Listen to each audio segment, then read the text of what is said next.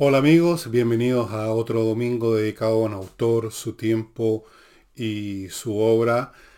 Pero antes de iniciarlo, les quiero recordar, si es que están todavía a tiempo, si están viendo este programa en la mañana del domingo, que a las dos y media en la Casa del Jamón hay un espectáculo de flamenco espectacular.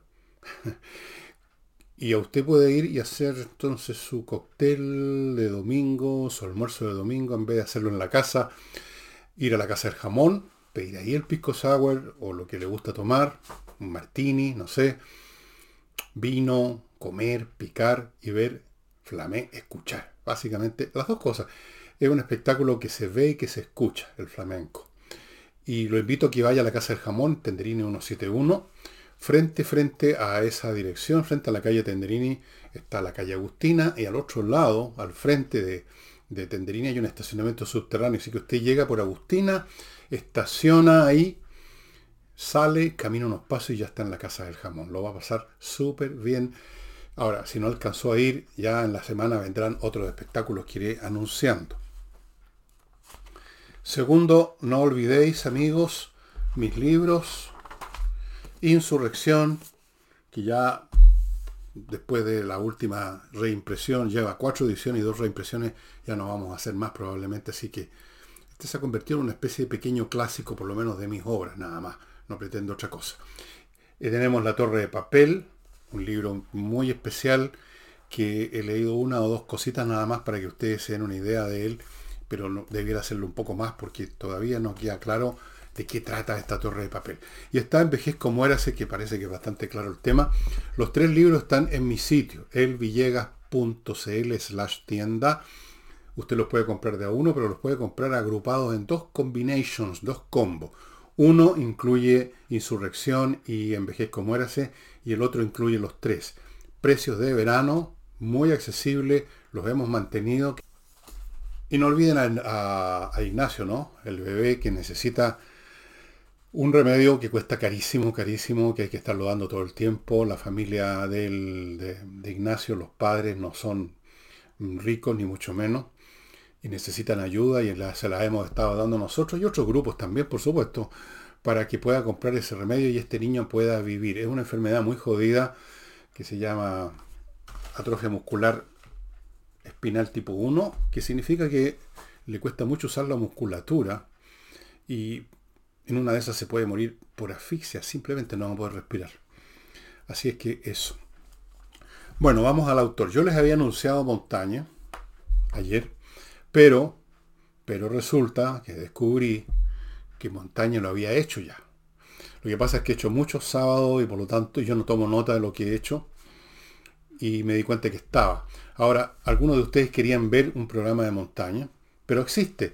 Es cosa que ustedes entren a YouTube, en la ventanita arriba ponen Villegas Montaña o Montaña en Villegas y va a aparecer eh, inevitablemente el, el capítulo de sábado creo que fue un sábado cultural en que hablo de montaña. Así que escogí otro y escogí uno de mis escritores favoritos en letra, en, en lenguaje español, Jorge Luis Borges, argentino, un hombre muy, pero muy especial en su manera de ser, en su formación y en su obra.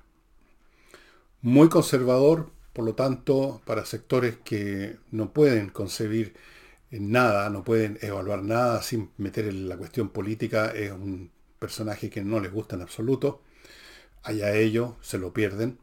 Pero en fin, hablemos primero, ubiquemos a Borges en su vida, las cosas básicas nada más. Los detalles ustedes los pueden encontrar en largos artículos en Wikipedia, etc. Jorge Luis Borges nació en Buenos Aires en 1899, el último año del siglo XIX en una localidad, nació en Buenos Aires, como les digo, y, murió en Suiza, me parece que en Ginebra, en 1986. Estaba por cumplir los 87 años, pero se murió un poquito antes. Este niño es hijo vástago de una familia de abolengo argentina, por el lado del padre y por el lado de la madre. No me refiero a que hayan sido aristócratas ni gente de ese tipo, pero estamos hablando de personajes que cumplieron papeles en la política argentina como militares, en una época en que los militares en el siglo XIX en Argentina estaban todo el tiempo, bueno, y después también estaban participando en política, eh, tiene antecedentes en su familia de gente de Inglaterra, otras de Portugal. Eh, era, una, era, una, familia, digamos, de, peso, con un padre que tenía eh, inclinaciones literarias, de hecho escribió una novela, escribió poesía, era un hombre de muchas lecturas. La madre de, de Jorge Luis Borges también era una persona de intereses literarios, eh, tanto así que cuando aprendió, a, aprendió inglés eh, se dedicó a traducir obras de inglés así tranquilamente. Em, fue este chico muy, pero muy, muy, muy precoz. A los cuatro años ya estaba leyendo y escribiendo. Y literalmente se crió en la biblioteca de su padre. Una gran biblioteca. El propio Borges alguna vez dijo, por aquí lo anoté textual, creo, dijo, no haber salido nunca de esa biblioteca. Y en muchas oportunidades dijo que era, había sido un hecho capital de su vida esa biblioteca. Digamos además que en la familia de Borges se hablaba tanto castellano como inglés de la manera más habitual. Yo entiendo esa situación, lo que pasa, porque a mí me pasó lo mismo, solo que en vez de inglés el otro idioma que se hablaba en la casa de mi madre y mi abuela era el francés. Así que uno crece bilingüe en esos casos, sin darse ni cuenta, y pasa de un idioma al otro a veces sin darse cuenta, y es lo que sucedió con, con Borges, que además más tarde, siendo como era un tipo de excepcional inteligencia, aprendió otros idiomas fácilmente. Alemán lo aprendió simplemente con un diccionario. Em, creo que sabía algo de latín. Eh, era, era, un tipo realmente eh, muy especial. El año, el año 14, su familia se fue a Europa por temas de su padre que no había podido seguir en su trabajo como profesor porque empezó a perder la vista. O sea, la misma enfermedad que posteriormente tendría Jorge Luis Borges. Se fueron a, Suiza. Allí eludieron la, la Primera Guerra Mundial. Y allí es donde aprendió además francés, obviamente, Jorge Luis Borges. Y allí sacó el bachillerato en un colegio, en un colegio suizo. Y tuvo ahí, en ese colegio, una experiencia muy distinta a la que había tenido en, en Argentina, cuando lo pusieron en el colegio en Argentina. Eh, no lo pasó muy bien. El colegio no es un lugar muy adecuado para personas, para niños superdotados, como era sin duda Jorge Luis Borges. No aprendió nada, salvo el arte de tratar de pasar colado, como él mismo lo dijo, pero no con esa manera, pasar disimulado, no tratar de que no lo vieran porque lo maltrataban, porque usaba anteojo, porque sabía tanto, porque no le interesaba hacer deporte, prefería quedarse leyendo a la sala de clases como que me conozco bien personalmente esa historia también, solo que yo no soy Borges, ni mucho menos. Em, para ir a las cosas que hizo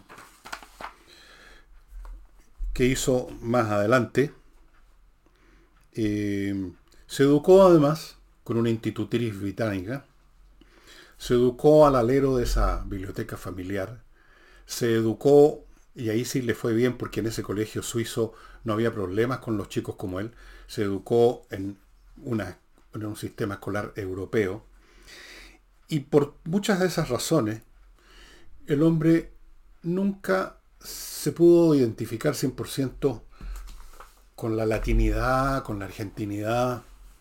Eh, hay muchos personajes en sus cuentos en que aparecen los compadritos, que son el personaje porteño como quien sería el equivalente el compadrito argentino al choro chileno, el tipo de barrio así que, que, es seductor de las niñas, de las minas, y que es bueno para los duelos, a cuchillazo limpio. Los conoció porque él de niño estuvo en un barrio que tenía esas características, Buenos Aires, que era Palermo en esa época, ahora es un, barrio bastante más pituco me parece, o sea, bien pituco, pero en esa época no, era un, era un barrio donde había mucho cuchillero, mucho de ese tipo de gente. Pero igual cuando uno lea, lea a Borges y aparecen estos personajes criollos, estos gauchos, estos, cuchilleros, estos, estos compadritos, hay algo en ellos de artificioso, de puramente literario. Se ve que no es la cosa, la cosa carnal, la cosa real.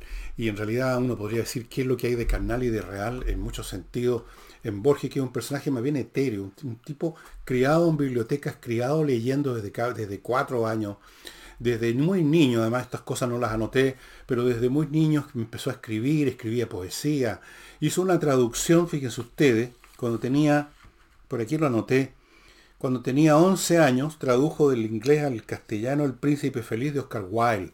Ese era el tipo de chico que evidentemente no se contacta mucho con su compañero de colegio, eh, no se contacta mucho con las realidades eh, del mundo donde nació. Eh, y en la literatura de Borges se nota esa, esa cosa abstracta, esa cosa ajena a la, al folclore, llamémoslo así. Ya ajeno a lo americano que uno lo detecta en prácticamente todos los escritores latinoamericanos, salvo unos pocos, entre los cuales se cuenta Jorge Luis Borges. Em,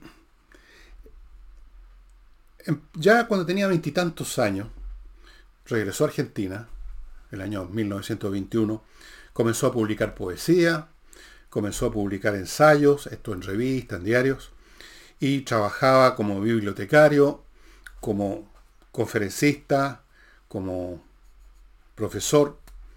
Y en algún momento en 1955, cuando empieza el peronismo, en Argentina, o sea, el tipo de mundo que él detestó toda la vida, fue nombrado director de la Biblioteca Nacional y profesor de literatura inglesa en la Universidad de Buenos Aires. Era un tipo que conocía mucho de literatura inglesa, yo casi diría yo un experto.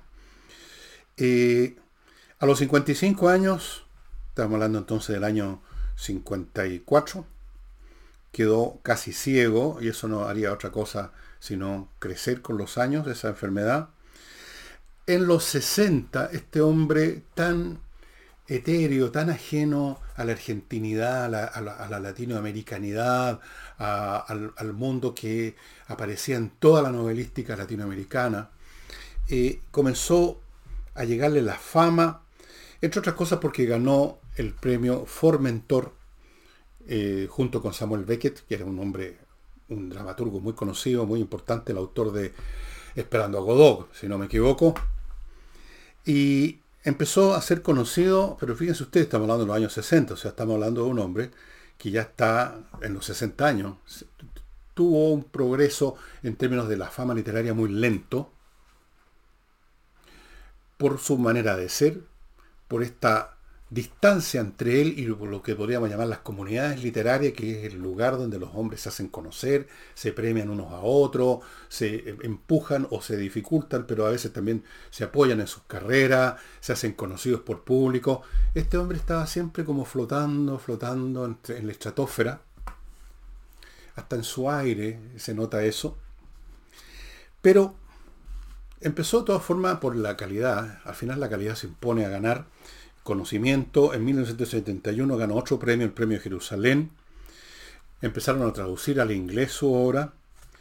Y incluso se dice que en esos años 60, cuando empezaba a ser conocido, Borges tuvo alguna influencia en el boom literario, donde están figuras por todos conocidas, Mario Vargas Llosa, Gabriel García Márquez, algunos que incluyen a Jorge Edward en ese lote, eh, qué sé yo.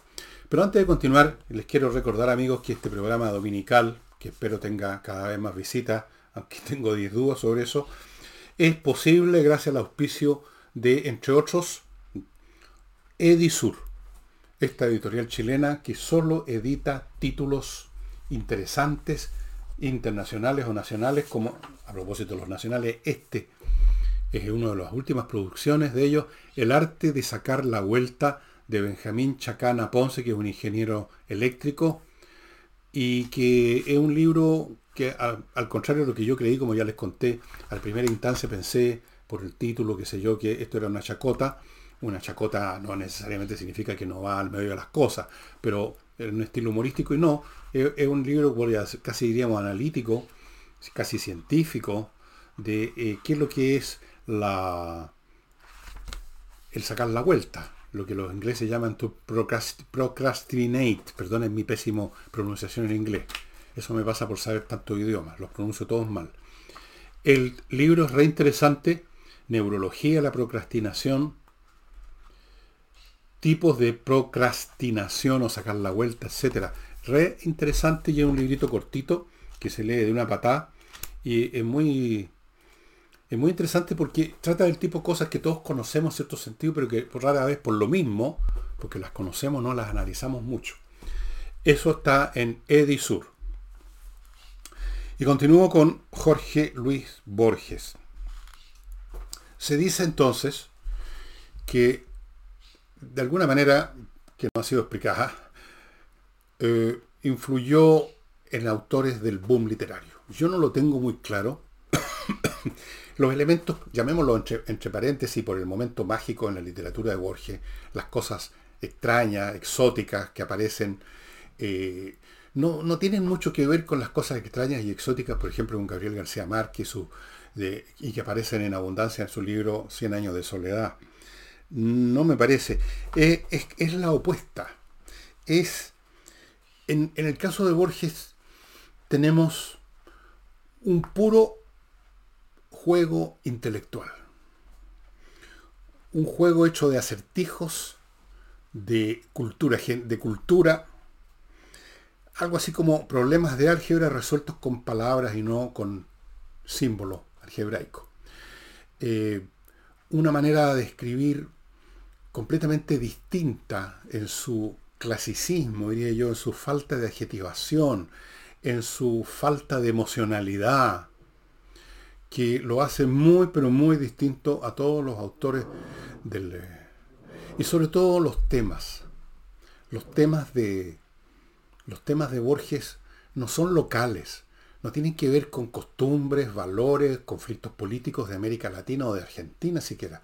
Son abstractos, son situaciones abstractas para las cuales, para ilustrarlas, utiliza personajes o situaciones sacadas, pueden ser de la antigüedad, pueden ser eh, mundos imaginarios, incluso si están ubicados en Argentina, tienen una condición abstracta, son como, son como conceptos más que personas. Les voy a poner un ejemplo leyendo el primer, las primeras líneas de la primera historia de este libro que es uno de los que más me gusta, si acaso no es el que más, de Borges, Historia Universal de la Infamia donde se refiere a lo que él llama, estos fueron en un momento dado artículos de la, en la prensa, el espantoso redentor Lazarus, Lazarus Morel. Y el primer capítulo, del cual leeré solo unas líneas, dice la causa remota. Y fíjense ustedes el estilo, la distancia, el humor abstracto, como desdeñoso desde la altura de Borges. Dice así, en 1517 el padre Bartolomé de las Casas tuvo mucha lástima de los indios que se extenuaban en los laboriosos infiernos de las minas de oro antillanas y propuso al emperador Carlos V la importación de negros que se extenuaran en los laboriosos infiernos de las minas de oro antillanas. A esa curiosa variación de un filántropo debemos infinitos hechos.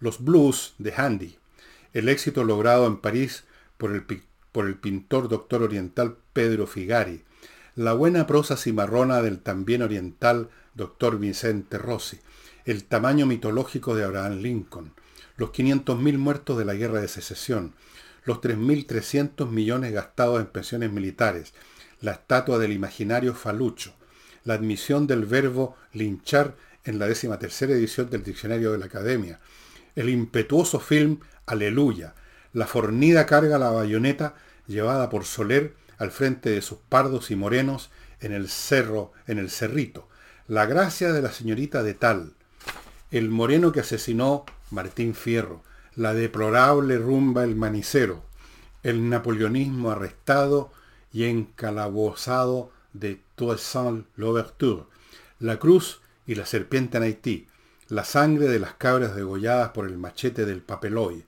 la, la habanera madre del tango, el candombe. Además, la culpable y magnífica existencia del atroz redentor Lazarus Morel. Bueno, quisiera leerles muchas cosas más de este hombre, de que a mí este estilo, esta cosa, que por momentos me recuerdan, fíjese usted, las asociaciones al historiador Edward Gibbons, esta cosa, estas enumeraciones hechas así, con un tono frío, de cosas completamente distintas, pero al mismo tiempo que están relacionadas con el hecho central, todo eso me recuerda a, a Borges. Y en toda la literatura de Borges que no escribió ni una novela, ni una, solo escribió cuentos, ensayos, artículos y poesía. De la poesía de Borges eh, no estoy autorizado para decir mucho porque yo no soy hombre de sentimientos poéticos y sí entiendo que la poesía que yo entiendo es porque no lo es. Yo entiendo la poesía de Borges porque no es poesía a mi juicio, sino que es una prosa cortada en la forma de verso, en, en formato de verso. Pero cada una de las líneas de, o versos de esa poesía son completamente inteligibles de acuerdo a los conceptos, a la manera de expresarse de la prosa. Es un discurso claro, lúcido. O sea, exactamente lo contrario de la poesía que yo entiendo, y por eso no la entiendo, que busca suscitar otras experiencias y otros mundos, invocarlos, rompiendo esos esquemas de la prosa común y corriente. Eh, la poesía de Borges me parece una maqueta, una prosa que se puso en pedacitos cortitos, en columna, en vez de ponerse en espacio ancho, en una página completa. Ahora, cuando hablaba de juego intelectual, me refiero a que pareciera, yo no sé exactamente los mecanismos pensantes de Borges, por supuesto, que él tomaba, por así decirlo, un problema matemático, el problema de la infinitud, por ejemplo, que es un tema que siempre apasionó de muchas maneras a Borges, y veía cómo convertirlo en literatura, en un cuento. Por ejemplo, la famosa biblioteca de, de Alejandría, es un cuento donde él quiere expresar el tema de qué pasaría si se hicieran libros hechos absolutamente al azar, con las páginas hechas con frases, con palabras, con las letras mezcladas al azar, y, pero hubiera un número infinito de libros. Entonces, de acuerdo a su matemática, necesariamente, dada la infinitud de los libros, tendría que haber alguno en que explicara la razón de ser de la biblioteca, por ejemplo y pone a unos personajes que se mueven en esa biblioteca, que es una especie de torre infinita, buscando ese libro que va a explicar la razón de ser de esa torre y de ellos mismos. Parte de un problema. O la lotería, creo que de Alejandría también, o no me acuerdo de dónde, eh, también es un tema, que procede así, un acertijo que lo desenvuelve, que lo desarrolla en forma literaria. Nada que ver con los mundos de Gabriel García Márquez, que son que tienen que ver con la carne, con la materia, con la sangre y la carne de América Latina, por mucho que las transforme con la magia de su prosa, por mucho que les ponga mariposas amarillas, lo mismo digo de Mario Vargas Llosa. Nada de eso, don Jorge Luis Borges. Si ustedes toman un libro de él, una historia de él, podría estar ambientada en otro planeta. Y lo que vale de él es el ingenio de sus, de sus laberintos, de sus acertijos y la elegancia exquisita, a mi juicio y a mi gusto, de, su estilo, que aquí hay una historia de el, el impostor inverosímil Tom Castro. Dice lo siguiente al principio. Tom Castro. Ese nombre le doy porque bajo ese nombre lo conocieron por calles y por casas de Talcahuano, de Santiago de Chile, de Valparaíso, hacia 1850. Y es justo que lo asuma otra vez, ahora que retorna a estas tierras, siquiera en calidad de mero fantasma y de pasatiempo del sábado. Esto fue un artículo que apareció en el suplemento sabático de un diario de argentino. El registro de nacimiento de Wapping lo llama Arthur Orton y lo inscribe en la fecha 7 de junio de 1834. Sabemos que era hijo de un carnicero, que su infancia conoció la miseria insípida de los barrios bajos de Londres y que sintió el llamado del mar. El hecho no es insólito. Run away to sea, huir al mar, es la rotura inglesa tradicional de la autoridad de los padres, la iniciación heroica.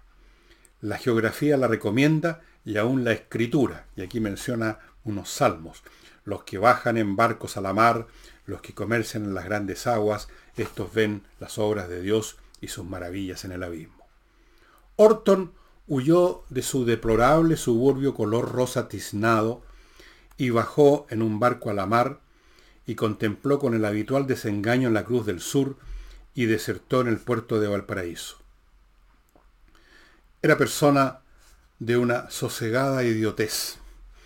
Lógicamente hubiera podido y debido morirse de hambre, pero su confusa jovialidad, su permanente sonrisa y su mansedumbre infinita le conciliaron el favor de cierta familia de Castro, cuyo nombre adoptó.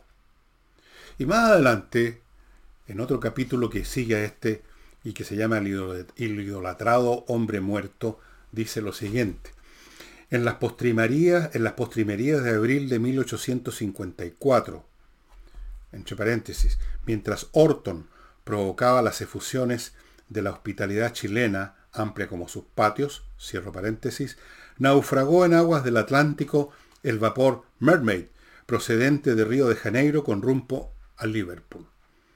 Entre los que perecieron estaba Roger Charles Tickborne, militar inglés criado en Francia, mayorazgo de una de las principales familias católicas de Inglaterra.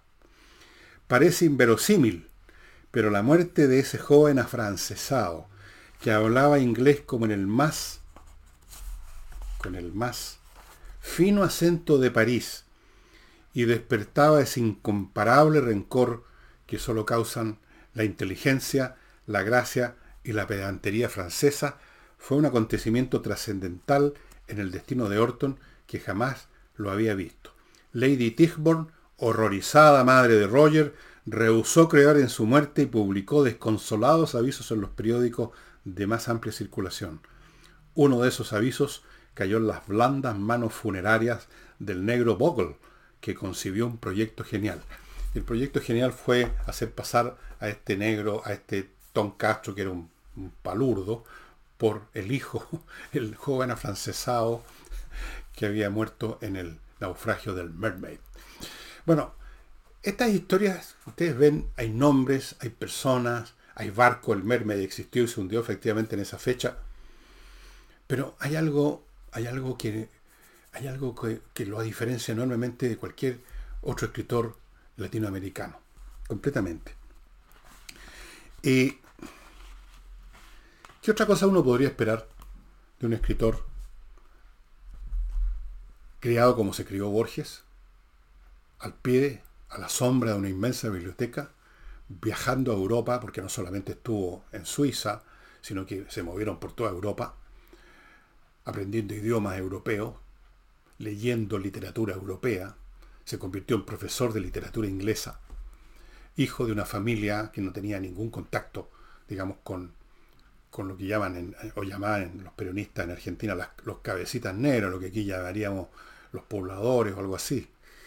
Era evidentemente un hombre que políticamente tendría que, tenía que convertirse y se convirtió en un hombre profundamente conservador. Eso dicen que le costó el premio Nobel. Y no sería raro porque los premios en literatura, como en otras, en otras actividades, pero sobre todo en literatura, básicamente en literatura, están muy asociados a las agendas políticas de los que dan esos premios, los que apoyan y levantan candidaturas al premio. Y en, el mundo literario las tendencias políticas, las sensibilidades son más bien tienden a la izquierda, como es claro, obvio y notorio. Entonces, este personaje conservador, este personaje que vino a Chile no tuvo ningún problema ni a tomar tecito con Pinochet, se convirtió en una oveja negra, se convirtió en un, en un personaje un personaje, no sé si detestado, pero quizás despreciado o no evaluado ni valorado como correspondía por el mundillo literario latinoamericano y mundial. Y por eso no le dieron el premio Nobel, porque en algún momento se habló de su candidatura, pero ¿cómo le vamos a dar el premio a este fascista, a este derechista? Él, en lo personal, era, y eso se nota cuando uno ve, y en YouTube hay muchas, muchos videos con entrevistas que le hicieron en distintos momentos de su vida. Era un hombre que no tenía particular cariño por las multitudes, digamos. Yo no sé cuál era su relación con la gente común y corriente. Probablemente como era un hombre educado, no tenía ningún problema en tratar con todo el mundo de igual a igual. Pero una cosa es tratar con todo el mundo de igual a igual y otra cosa es que a uno le guste a ese mundo cuando está convertido en una muchedumbre. Situación en la cual hasta el tipo más normal, con sentido común y razonable, se convierte en un imbécil, en, una, en un energúmeno, en un bruto le cargaba eso. Por lo tanto, ustedes imaginarán lo que le habrá cargado el peronismo, lo que le cargaba todo lo que oliera, que apestara a masas movilizadas para acá y por allá, bajo la batuta, bajo el látigo también de los demagogos de siempre que abundan en esos sectores políticos. Entonces, pónganse en el caso, en estos tiempos, y eso que no alcanzó a llegar al siglo XXI, un hombre conservador, un hombre educado a la europea y que tiene que convivir con las masas que empiezan a ser cada vez más protagonistas de la historia en Latinoamérica. Evidentemente no fue bien quisto y hasta el día de hoy es una ave rara en el panteón literario latinoamericano. Y antes de continuar con esto, les quiero recordar mi segundo gran sponsor de este programa dominical. El viciador es la, empresa que trae a Chile este producto norteamericano, Oxinova, un polvito que mezclado con una cantidad de agua y por un tiempo determinado que aquí se explican las instrucciones de uso, genera una colonia de bacterias que usted en ese líquido, en esa agua que ya se ha convertido en una colonia de bacterias, usted lo vuelca allí donde están los peores olores del mundo, por ejemplo un pozo séptico, una letrina, y los problemas de mal olor se van a acabar porque estas bacterias van a destruir las que producen el mal olor, que son las bacterias anaeróbicas, y estas son aeróbicas. Hay una lucha a muerte entre ambas, las aeróbicas siempre ganan, destruyen a las anaeróbicas y se acaban los malos olores. Y esto no solo sirve para los pozos sépticos, amigos, sirve también para cualquier parte de la casa, fregadero, en la cocina, el baño, qué sé yo, donde se pueden juntar material orgánico y malos olores. Esta es la solución. Solamente usted puede adquirir Oxinova en la dirección que ustedes están viendo a mi derecha, el sitio de ellos web. Estos son los auspiciadores que yo agradezco mucho que hayan confiado en nosotros para hacer este programa dominical que obviamente requiere un público muy especial que son ustedes los que les interesa la literatura, les interesa conocer autores o les interesa que les hablen de autores que ya conocen y yo hago lo posible por entregar además mi visión porque Todas estas cosas biográficas de Borges o de cualquier autor, ustedes las pueden encontrar con un millón de veces más detalle más extensión en cualquier eh, sitio en la internet. Yo les doy eso, un poco de eso, pero sobre todo mi visión personal. Mi visión personal es que Jorge Luis Borges es uno de los más grandes escritores en lengua española que jamás hayan existido, por la claridad, elegancia, precisión matemática de su estilo, por su detachement, voy a decirlo en francés, desapego a su actitud, voy a decirlo en inglés, ya que él era tan carefree, descuidada, sin preocupaciones por la cosa localista, que él solo lo emplea de vez en cuando en sus historias de compadritos y cuchilleros porteños, pero que son como viñetas nada más. No tienen nunca escribió sobre el mundo de los cuchilleros y se dedicó a poner un personaje a lo largo de muchos capítulos de una novela para entender el mundo de los cuchilleros y en qué mundo, el mundo social nacieron. Eso nunca le interesó a Borges. A él le interesa la trama intelectual del guion. Y para eso pone a un cuchillero, o pone a un compadrito, o pone un personaje de la antigüedad clásica, o pone a, quien sea, a quien se le dé la gana, para desarrollar la historia, para desarrollar este laberinto, para desarrollar su demostración matemática verbal de, una, de un problema que se ha dado al principio. El problema es el tiempo.